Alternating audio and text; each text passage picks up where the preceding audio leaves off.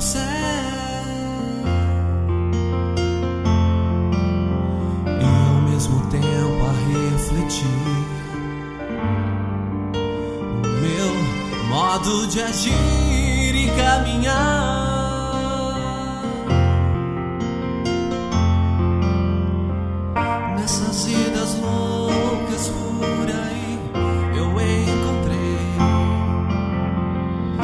Tanta gente que não quer ouvir falar de Deus. A verdade que um dia eu aqui.